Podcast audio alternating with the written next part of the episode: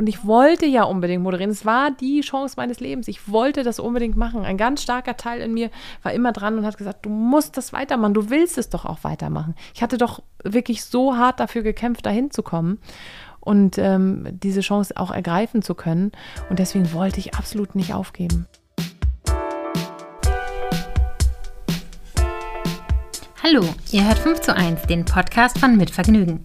Mein Name ist Stefanie Hielscher und ich beschäftige mich hier jeden Monat mit einem neuen Thema. Dazu gibt es dann fünf Episoden. Diesen Monat geht es um Gefühle. Annette Möller kennt ein Gefühl ganz besonders gut. Angst, Panik.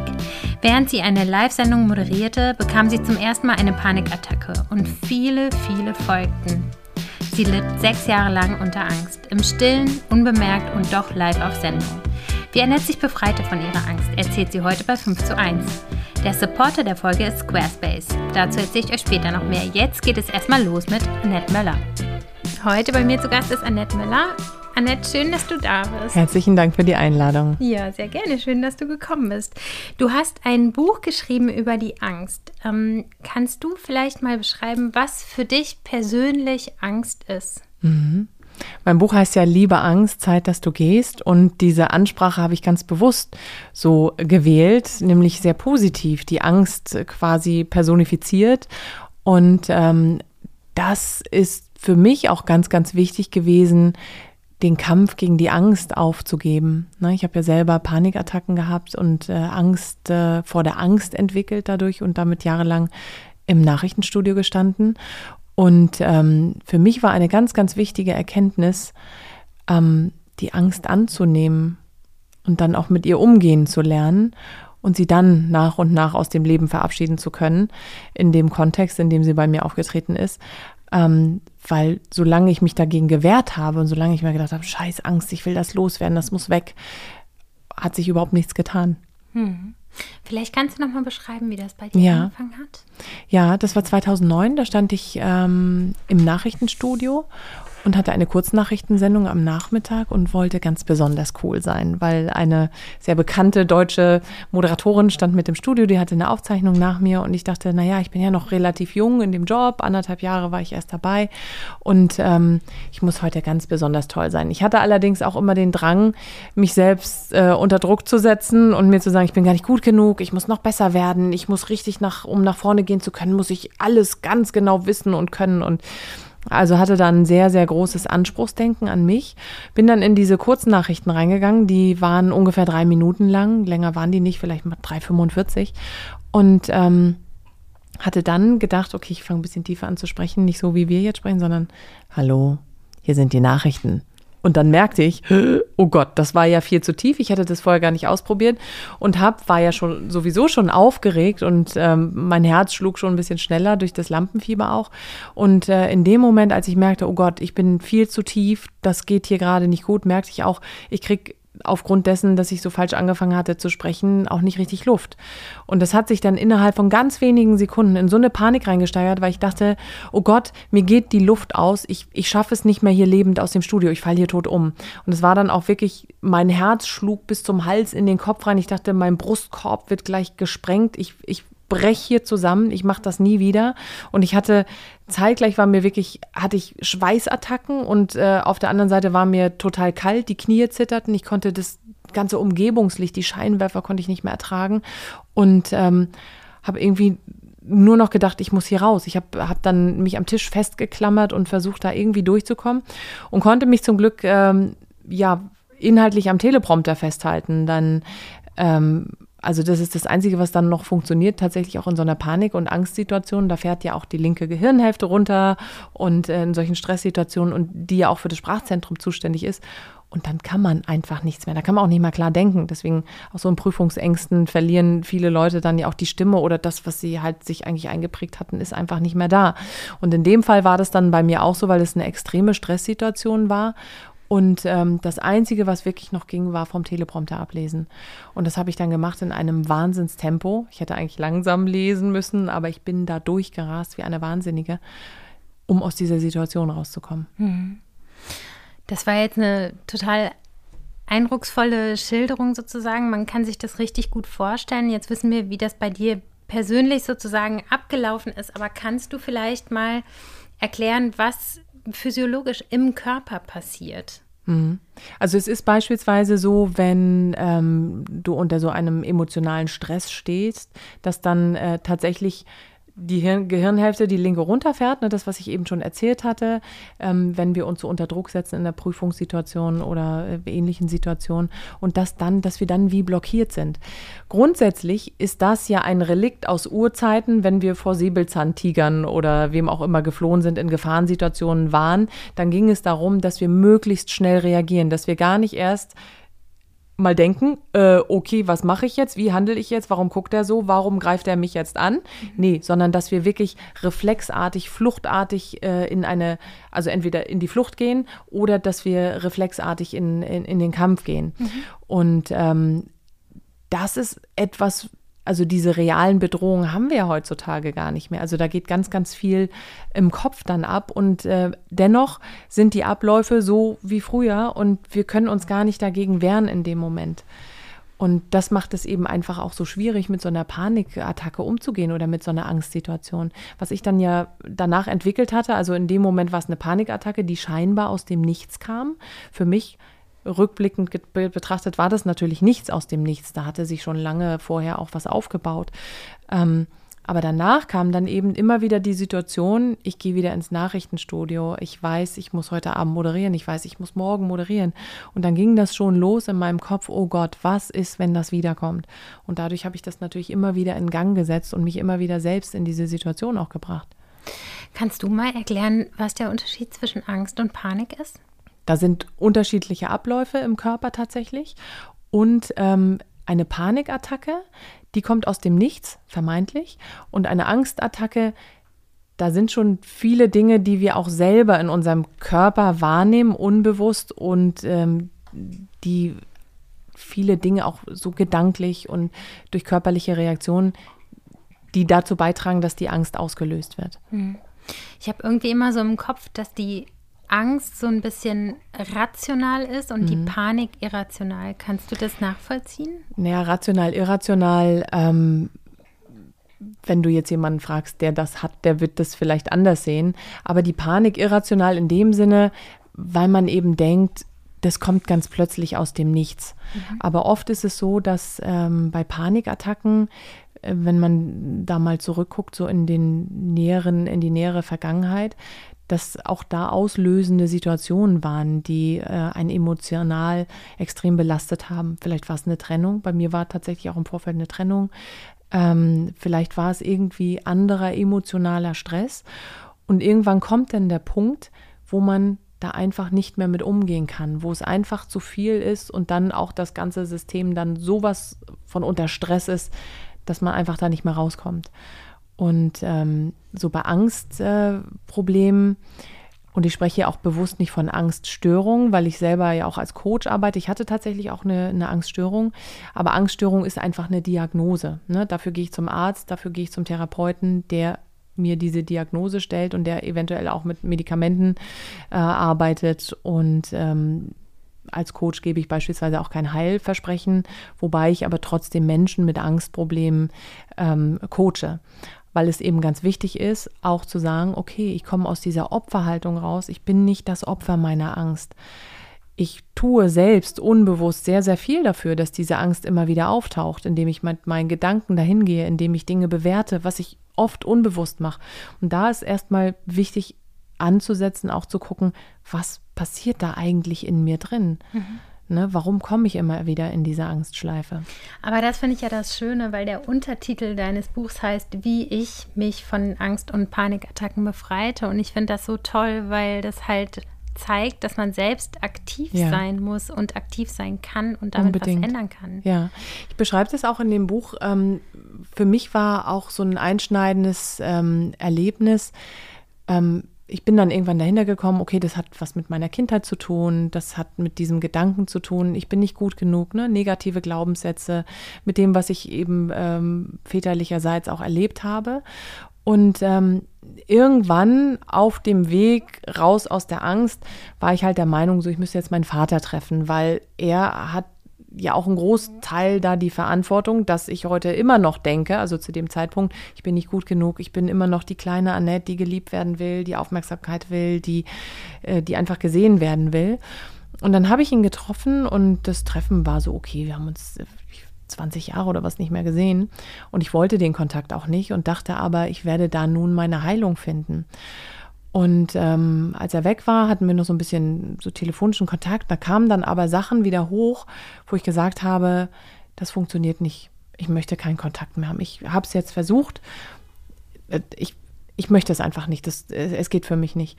Und habe dann zu Hause gesessen. Ich weiß noch, wie ich nachts in meinem Bett saß und wirklich verzweifelt war und merkte, ich habe mich doch jetzt mit ihm getroffen. Aber warum ist diese Leere in mir? Warum ist dieser Schmerz, den ich die ganze Zeit fühle, warum ist der noch da? Es müsste doch jetzt mal wirklich ein Mühe wenigstens besser geworden sein. Ich müsste doch irgendwie merken, da passiert was in mir.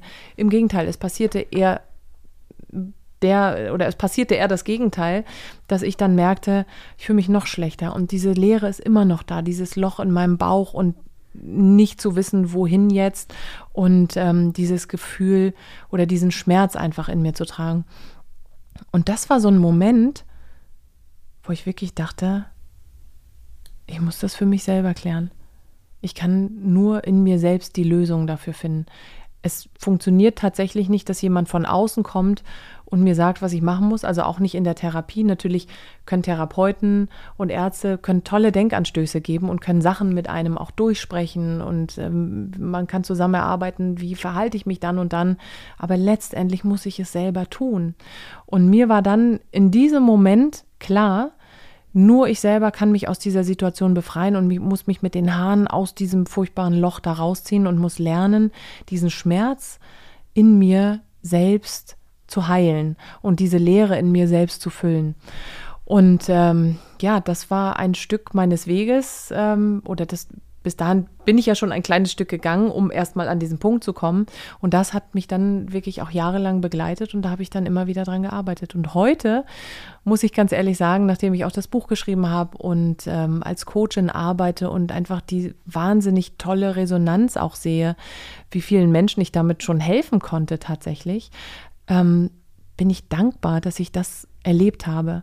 Als ich damals in dieser furchtbaren Situation gesteckt habe, und es ging ja ungefähr sechs Jahre, die ich mich da rausgekämpft habe, was wenig, also tatsächlich sehr viel schneller hätte passieren können, wenn ich schon solche Sachen, wie ich auch in meinem Buch schreibe, an der Hand gehabt hätte.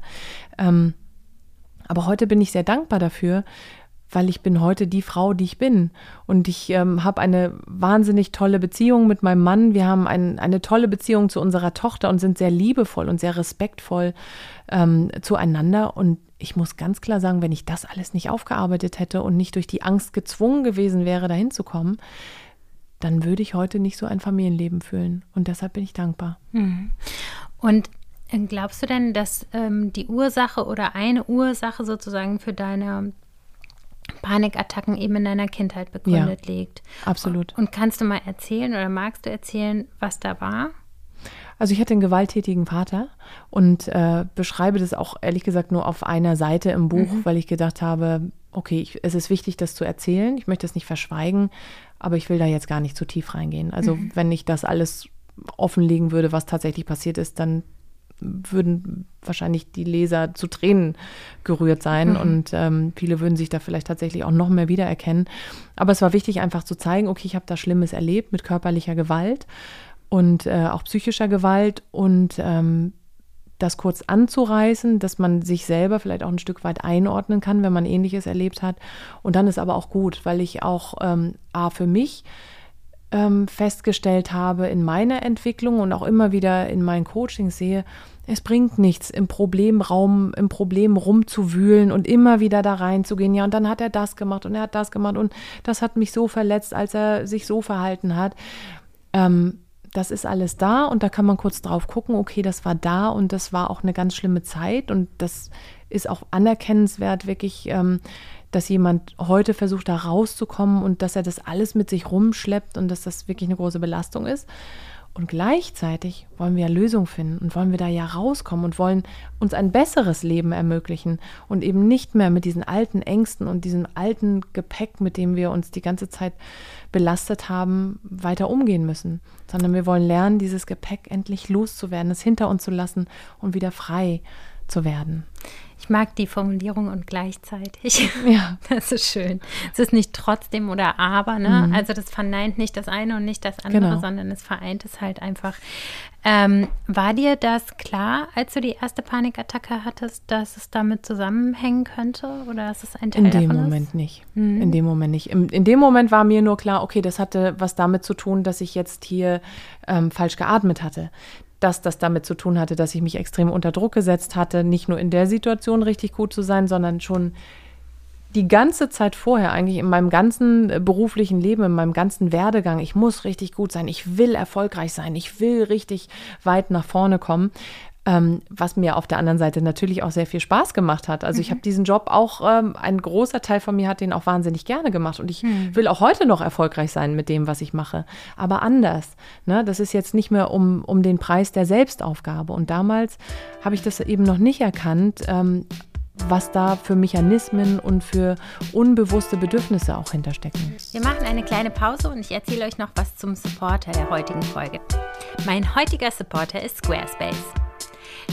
Squarespace unterstützt Millionen von TräumerInnen und DurchstarterInnen, indem es euch die Werkzeuge zur Verfügung stellt, um eure kreativen Ideen zum Leben zu erwecken.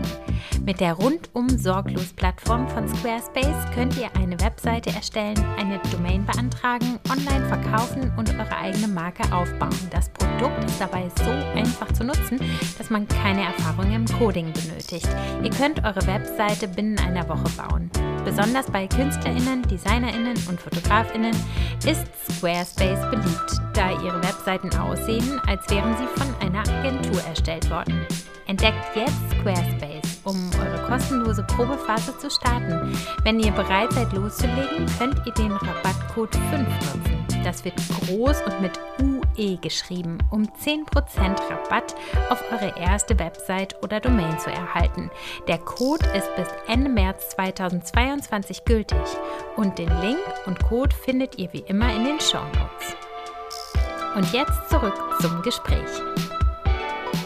Und du sprichst gerade an, dass du ähm, dich beruflich quasi auch total unter Druck gesetzt hast und ähm, Vielleicht kannst du noch mal ein bisschen erzählen, dass er dein, dein Plan sozusagen ins Fernsehen zu kommen und Moderatorin zu werden eigentlich so ein bisschen einen anderen Weg im Auge hatte ja. als das, wie es dann gelaufen ist. Ich finde es eigentlich voll stark. Also ich sage es jetzt gerade nur mal so, weil ähm, ich in deinem Buch halt gelesen habe, dass du von dir selber jetzt so sagen kannst, ja, ich bin eigentlich viel mehr Boulevard und ich möchte viel mehr unterhalten, als jetzt die seriöse Nachrichtensprecherin zu sein. Ähm, und du hattest vorher auch einen ganz anderen Weg mit Jobs oder Nebenjobs, die vielleicht auch gar nicht so in dieses Bild sozusagen passten. Und ich finde es aber toll, dass du das sagst. Ich lese lieber Magazine als Tageszeitung, mhm. vielleicht auch nur teilweise, keine Ahnung, weiß ich nicht, weil die meisten versuchen sich ja super seriös mhm. und im Wertesystem ganz oben irgendwie einzuordnen. Und du hast aber dann einen total realistischen und ehrlichen Blick auf dich, ähm, was den meisten nicht gelingt. Und ich glaube aber, dir ist es halt auch quasi ein bisschen zu spät erst gelungen. Und diese Schere war wahrscheinlich schon auch so ein Trigger für diese Panikattacken, Ja, das war, oder? das war ja immer da. Und ähm, das ist witzig, dass du das sagst, weil das schreibe ich auch im Buch genau. Ich äh, lese ja lieber Magazine als äh, irgendwie, also oder Boulevardmagazine oder mhm. irgendwie bunte Sachen, ähm, als mich mit Politik zu beschäftigen. Da habe ich auch wirklich drüber nachgedacht, bringe ich diesen Satz jetzt rein? Aber das war halt auch total wichtig, das zu sagen. Also aber auch da kam wieder so im ersten Moment der Gedanke, na ja, das ist ja so trivial. Das ist ja, ne, mhm. nichts Bedeutendes. Dafür mhm. muss ich jetzt nicht unbedingt großartig irgendwie was können oder mhm. was wissen. Ähm, und äh, fand es aber total wichtig, dass ich das auch tatsächlich so sage. Das habe ich auch damals im, im Job oft schon gesagt, aber ähm, natürlich nur an bestimmten Stellen oder auch äh, Freunden gegenüber. Ähm, was, also für mich war immer klar, ich möchte zum Fernsehen, ich möchte moderieren. Für mich war immer klar, ich mache so, ich mache ein Magazin oder ich mache was lebensbejahendes. Ich habe irgendwann noch mal, oh Gott, das weiß ich noch, ähm, in einem Interview für ein Stadtmagazin in Hamburg gesagt, ja, als man mich fragte, ja, was könntest du dir denn vorstellen, was du moderierst? Und habe ich gesagt, ja, wetten das. Auf sowas hätte ich total Bock. So mit Menschen und Aktionen und einfach ähm, wirklich auch ein bisschen gaga zwischendurch und dann wieder ernst und unterhaltsam. Und äh, habe im Nachhinein noch darum gebeten, das streichen zu lassen, weil ich dachte, wenn das irgendwer liest, die denken ja, ich bin nicht ganz dicht. Also wetten das. Also du spinnst doch total. So. Und ähm, das war halt auch so der Punkt. Und ich hatte ja ähm, eine Schauspielausbildung. Ich hatte in der Band gesungen, mit der wir durch die Gegend getourt sind, habe mein BWL-Studium nicht beendet und ähm, bin als Gogo-Tänzerin aufgetreten in Diskotheken, wo ich mir wirklich ähm, nächtelang Kostüme genäht habe, so ganz tolle Sachen, um eben, weil es mir Spaß gemacht hat, um eben da aufzutreten. Das war auch nichts Anrüchiges, das war einfach cool und ich habe sehr viel Geld damit verdient, im Gegensatz zu anderen, die halt Kellnern waren und hatte noch Spaß dabei. Mhm. Und es war dann so, als ich in diesen Nachrichtenjob kam, da war auch gar nicht, weil man das von außen gesagt hat, du darfst das und das jetzt nicht mehr machen. Also ich glaube, dass das natürlich die Erwartungshaltung war, weil keiner möchte die singende Nachrichtenmoderatorin irgendwo sehen oder die Gogo tanzende Nachrichtenmoderatorin. Aber es war auch äh, so meine Mauer, die ich mir aufgebaut hatte. Oh, diesen Teil von dir, den darfst du jetzt nicht mehr zeigen. Der darf jetzt nicht mehr da sein. Und ähm, das hat mich wirklich jahrelang gequält und das hat halt auch ähm, eben das noch zusätzlich unterstützt, dieser Gedanke in mir, du bist nicht gut genug und du kannst das doch eigentlich alles gar nicht. Und ähm, dieses Streben nach Anerkennung, was ja eigentlich das Streben nach Anerkennung von meinem Vater war, was ich dann einfach mitgenommen hatte und diese, dieses gesehen werden wollen. Und ähm, ja, und einfach aufgrund meiner Geschichte auch und aufgrund meiner Interessen dachte ich immer, ich gehe in die Unterhaltung. Und dann taten sich aber neue Wege auf. Und ich bin immer so ein Typ Mensch gewesen, der ins kalte Wasser springt, wenn es tolle Chancen gibt. So, und da taten sich halt tolle Chancen auf und irgendwann saß ich dann beim Nachrichtenfernsehen in den Nachtschichten als Nachtredakteurin und dachte erst mal so, was macht sie eigentlich? Ich habe gar keine Ahnung. Und dann habe ich mich wirklich sowas von reingelesen und reingearbeitet in die Themen, dass ich wirklich nachher Ahnung hatte und wusste, worum es geht und dass ich auch überall mitreden konnte. Und dennoch war immer in mir drin, naja, aber du bist doch eigentlich eher die die in Unterhaltung will. Mhm. Und dann gab es halt die Chance, ähm, RTL aktuell zu moderieren, das Casting zu machen, wobei äh, ich am Anfang gar nicht wusste, dass es genau um die Sendung ging. Und dann kam ich zum Casting und dann war es genau die Sendung. Und dann hat man mich Wochen später gefragt, ob ich mir das vorstellen kann und das machen möchte. Und ich meine mal ganz ehrlich, wer sagt da nein? Das ist eine, eine Chance, die bekommt man einmal im Leben. Und es war natürlich eine Riesenauszeichnung und Riesenehre. Und natürlich habe ich da Ja gesagt. Ich wollte ja moderieren. Und es war für mich am Anfang auch nicht das Problem. Klar war ich aufgeregt, aber es war okay, ich konnte damit umgehen und ich konnte diese inneren Dämonen, du bist nicht gut genug und es ist nicht das Richtige für dich, die konnte ich immer schön nach hinten schieben. Und dann kam aber der Punkt, an dem ich komplett überarbeitet war. Ich hatte die Trennung hinter mir, wo ich eigentlich froh drüber war. Und nun dachte, jetzt gibst du Vollgas und jetzt gehst du richtig rein und machst Karriere und zeigst allen, dass du es wirklich kannst. Und hatte mich halt vollkommen überarbeitet.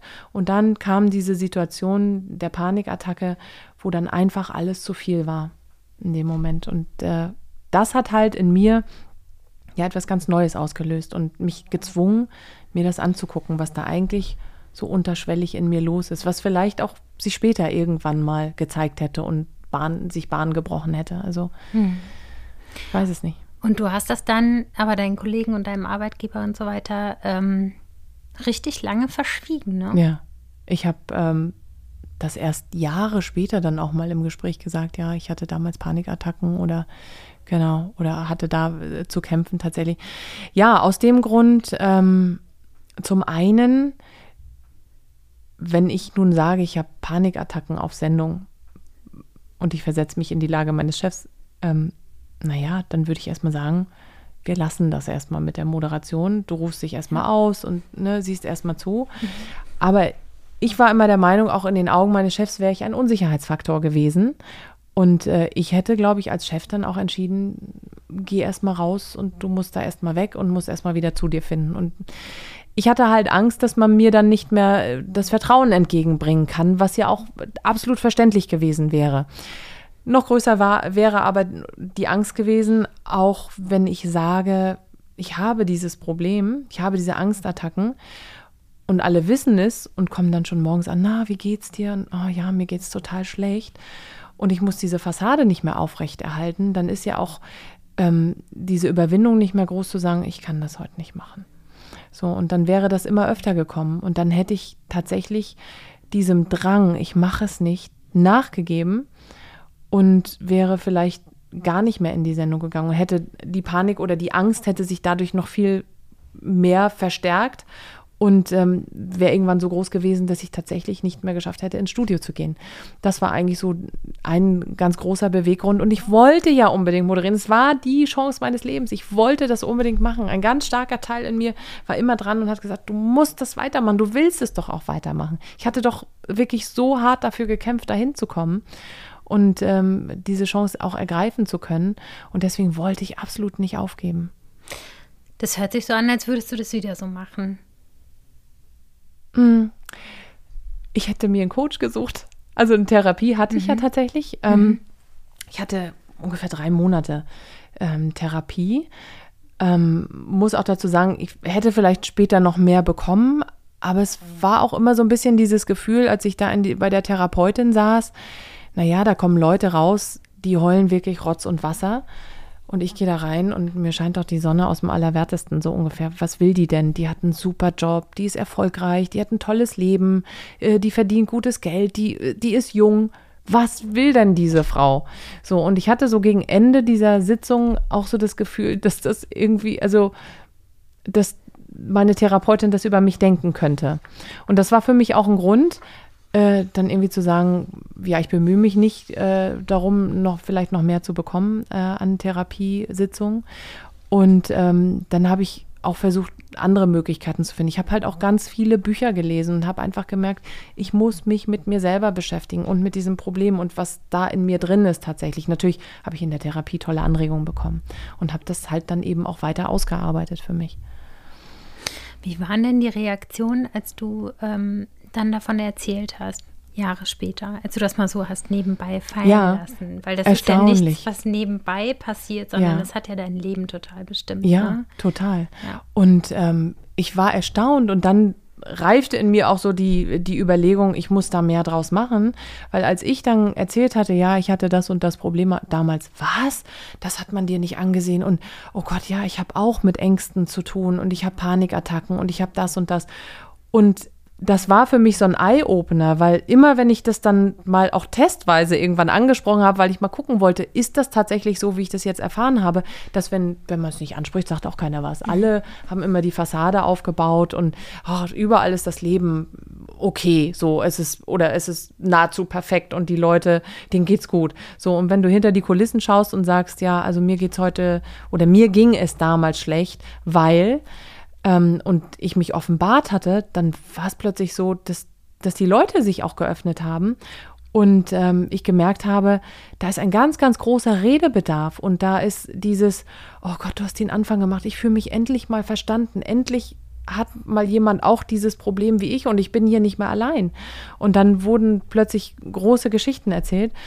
Und ähm, das hat mich also im ersten Moment erschrocken. Und das hat mich dann aber auch fasziniert und weil ich eben gesehen habe, du kannst mit dem, was du selbst erlebt hast, anderen helfen. Und dann kam die Idee eben auch, eine Coaching-Ausbildung zu machen und ähm, das dann zusammenzubringen, auch in dem Buch, ähm, meine Erfahrung als Betroffene und dann auch als Coach. Mittlerweile habe ich ja schon äh, ganz, ganz viele Menschen tatsächlich auch begleitet und äh, habe eben auch deren Entwicklungsschritte mitgesehen und ähm, habe eben lernen dürfen, dass das sehr, sehr wertvoll ist, wenn man auch zu jemandem gehen kann. Vielleicht auch in der Therapie, weil das höre ich auch ganz oft, ja, also die Therapeutin, die hat ja eigentlich gar keine Ahnung, weil die hat das selbst nie erlebt. Ich fühle mich da gar nicht so wahrgenommen mit meinen Problemen. Und das ist halt auch eben ein Vorteil, den ich jetzt habe, dass die, die zu mir kommen, die Klientinnen und Klienten, auch wirklich sagen, ja, du hast das ja selbst erlebt und ich fühle mich hier wirklich mal gehört und gewertschätzt mit meinem Problem. Und endlich jemand, der, der weiß, was ich hier durchmache. Und ähm, deshalb ist es mir eben auch so wichtig und deshalb freue ich mich so über die Einladung zum Podcast, darüber zu reden und auch da draußen zu sagen, Leute, ihr seid nicht allein mit diesem Problem. Es ist wichtig, damit offener umzugehen. Man muss es nicht allen sagen, aber sich die richtigen Unterstützer suchen und raus aus der Opferhaltung. Nimm dein Leben selbst in die Hand, weil von allein wird da nichts passieren. Ja. Das ist so meine Botschaft, die ich mitgebracht habe. Ja, das ist super. Das, ich ich finde es ja, also ich finde es immer schön, wenn man positiv ist und in die Zukunft blickt. Und sicher gab es bei dir auch Momente, wo dir das schwergefallen ja. ist. Und auch Leute, die jetzt zuhören, ja. sind vielleicht auch gerade in so einer Krise. Aber es ist ja schön zu sehen, dass es dir jetzt wieder gut geht. Du ja. hast, ich habe das gelesen, du bist angstfrei. Ja. Also, also, es gab damals pathologisch angstfrei. Ja, genau. Es gab damals, äh, also in diesem Kontext auf ja. jeden Fall. Ne? Und ich habe jetzt auch keine Panikattacken oder Angstattacken mehr. Das habe ich einfach nicht. Mhm. Ähm, es gab aber damals wirklich auch Situationen, wo ich dachte, ich schaffe das nicht mehr. Am liebsten würde ich hier alles beenden. Mhm. So, ähm, was manchmal so ein Gedanke war, der hochkam. Also ich habe wirklich sehr, sehr tief dunkle Zeiten gehabt und ähm, kann eben nur jedem sagen, man kann da rauskommen. Es ist natürlich, natürlich muss man unterscheiden, ähm, wenn es was Pathologisches ist, ne, muss man da vielleicht auch mit, mit, Medikamenten ran. Man kann nicht alles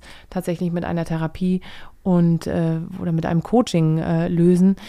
Aber man kann lernen, anders damit umzugehen. Es ist ja immer die Frage, sehe ich das Problem schwarz oder sehe ich das Problem in Grautönen oder vielleicht äh, kann ich auch aus einer anderen Perspektive drauf gucken und es verändert seine Farbe. Ne? Also diese tiefdunklen Töne, die kommen vielleicht in ein leichteres Grau. Und das ist eben auch ganz wichtig, anders auf das Problem zu gucken, aus anderen Perspektiven und ähm, da wirklich auch zu lernen, was trage ich selbst dazu bei, in meinem Kopf durch meine Gedanken, dass das Problem sich manifestiert und dass es einfach weiterhin da ist. Mhm. Wir sind mit der Zeit schon am Ende, aber wir sind ja bei 5 zu 1. Deswegen hätte ich ganz gerne von dir ähm, fünf Tipps für Menschen, denen es gerade vielleicht nicht so gut geht, die mit Ängsten zu kämpfen haben. Was mhm. können die konkret tun, mhm. um einen Schritt nach vorne zu kommen? Also erstmal, wenn man es noch nicht getan hat, beim Arzt abklären lassen. Ist das etwas Körperliches? Habe ich nicht vielleicht tatsächlich irgendwo körperliche Beschwerden oder ein, ein wirklich eine, eine Krankheit, das ist ganz, ganz wichtig, das erstmal abklären zu lassen und sich da Hilfe zu holen, das einordnen zu lassen. Klar, dann natürlich sich, äh, wenn man feststellt, ähm, das beeinflusst mein Leben so massiv, also ich, mein, mein Job ist dadurch gefährdet, mein Privatleben ist da gefährdet oder noch schlimmer, ich habe Suizidgedanken, unbedingt einen Arzt aufsuchen und versuchen, eine Therapie zu bekommen. Das ist natürlich ganz wahnsinnig schwer, gerade jetzt nach Corona. Das war vorher schon schwer, aber jetzt ist es ungleich schwerer. Und ähm, da dann wirklich als nächsten Tipp zu gucken, und da wären wir, glaube ich, bei Tipp 3 jetzt, mhm. ähm, die Angst auch anzunehmen. Ne, und zu sagen, es ist okay, das ist jetzt ein Teil von mir, der gehört jetzt zu meinem Leben dazu und diesen Kampf erstmal, diesen Widerstand aufzugeben, weil dieser Widerstand kostet ganz wahnsinnig viel Kraft und ähm, man hat gar keine Chance, sich davon zu wieder, wieder zu erholen, bis die nächste Angstattacke möglicherweise kommt. Also erstmal raus aus diesem Widerstand. Es hat jetzt etwas mit mir zu tun, es gehört jetzt zu meinem Leben. Ich nehme es erstmal an. Ich weiß, dass das ganz, ganz schwer sein kann. Ähm, aber mal darüber nachzudenken, was würde mir vielleicht helfen, das anzunehmen. Ähm, und dann in Situationen, wenn die Angst wirklich kommt, sich auf die Atmung zu konzentrieren und tatsächlich, also wirklich, das ist so einfach gesagt, auf die Atmung konzentrieren. Was mir wahnsinnig geholfen hat und was auch äh, tatsächlich erwiesenermaßen hilft, weil man da gewisse Prozesse im, im Hirn dann auch anders äh, oder voneinander entkoppelt, dass man wirklich, wenn die Angst kommt, sich auf das Atmen konzentriert. Und bei mir war es wirklich so, dass ich dann gedacht habe, mit dem Einatmen, einatmen, also wirklich auf dieses Wort, ne? Und ausatmen. Und währenddessen habe ich ausgeatmet. Und ich habe mich auf das Wort konzentrieren müssen und auf das, was ich da tue. Das hilft ganz enorm, aus, aus diesem Angstkreislauf in dem Moment rauszukommen und ähm, ja, im Hier und Jetzt zu bleiben. Das ist halt extrem wichtig. Waren das jetzt vier oder fünf Tipps? Das waren vier. Das waren vier Tipps. Was kann ich noch mitgeben? Ähm, Genau, also was ich eben auch in meinem Buch schreibe, mal zu gucken, was tue ich eigentlich selbst, um, also was mache ich unbewusst selbst, dass die Angst immer wieder in Gang gesetzt wird. Das hat nämlich mit, äh, mit Gedanken zu tun, das hat mit Bewertungen zu tun, wenn äh, ich beispielsweise irgendeine körperliche Reaktion habe, irgendwie es zittert in meinem Bein irgendwie gerade, weil ich vielleicht gelaufen bin oder mein Herz schlägt gerade schneller, weil ich Kaffee getrunken habe. Und dann ist ja schon, wir fangen an, das zu bewerten, oh Gott, das könnte ja die Angst. Und in dem Moment ist das schon längst wieder da. Ne? Und auch zu gucken, was, was denke ich eigentlich in der Situation oder was auch, wenn ich rausgehe, ähm, können mich Stimmen, können mich Geräusche, können mich Gerüche, irgendwie die, die Lichtintensität, das kann mich alles triggern. Und da mal zu gucken, was hat denn vorhin die Angst ausgelöst? Was habe ich vorher gemacht? Was habe ich gedacht? Was habe ich getan?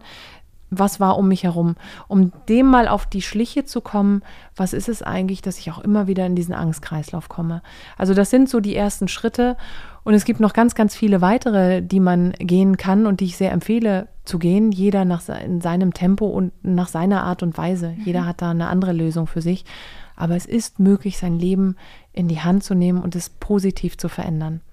Du bist das beste Beispiel. Ich freue ja. mich sehr, dass du an dem Punkt bist, an dem du jetzt bist. Dankeschön. Ähm, vielen Dank, dass du hier warst Danke. und ähm, alles geteilt hast mit uns. In der Episodenbeschreibung verlinke ich auf jeden Fall dein Buch. Das ist ganz wunderbar, weil du erstmal ganz viel von dir erzählst und dann wahnsinnig viele praktische Tipps gibst. Also es ja. ist wirklich wie so ein Workbook und wenn ich ein Problem habe, setze ich mich hin, nehme Zettel und Stift. Absolut. Es gibt auch einen begleitenden Online-Kurs, den man mhm. dazu kaufen kann, wo ich da tatsächlich in 15 zusätzlichen Modulen. Also, es gibt fünf Bonusvideos, die man sich angucken mhm. kann. Ähm, und dann gibt es halt den Kurs mit 15 Modulen, wo ich wirklich durch äh, ausgewählte Übungen begleite im Video und noch sehr viel mehr dazu äh, mitgenommen habe, dass das wirklich wirkungsvoll ist. Und äh, vielleicht magst du auch auf meine Website verlinken, annettmöllercoaching.de, also annette-möller-coaching.de, mhm. weil es ja auch mal sein kann, die Leute können mich wahnsinnig gerne auch anschreiben. Und ähm, manchmal ist es ja schon wichtig, sich einfach mal so einen Tipp zu holen oder einen Rat zu holen, auch über Instagram. Ich beantworte das alles sehr, sehr gern. Es dauert manchmal ein bisschen länger, mhm. aber ich setze mich wirklich hin und lese das alles und ähm, versuche auch behilflich zu sein. Super. Ich danke dir sehr, Annette. Danke auch. Lest Annettes Buch. Geht auf ihre Webseite, wenn ihr mit Angst zu kämpfen habt, aber auch sonst lohnt sich die Lektüre sehr. Wir hören uns nächste Woche wieder bei 5 zu 1. Bis dann.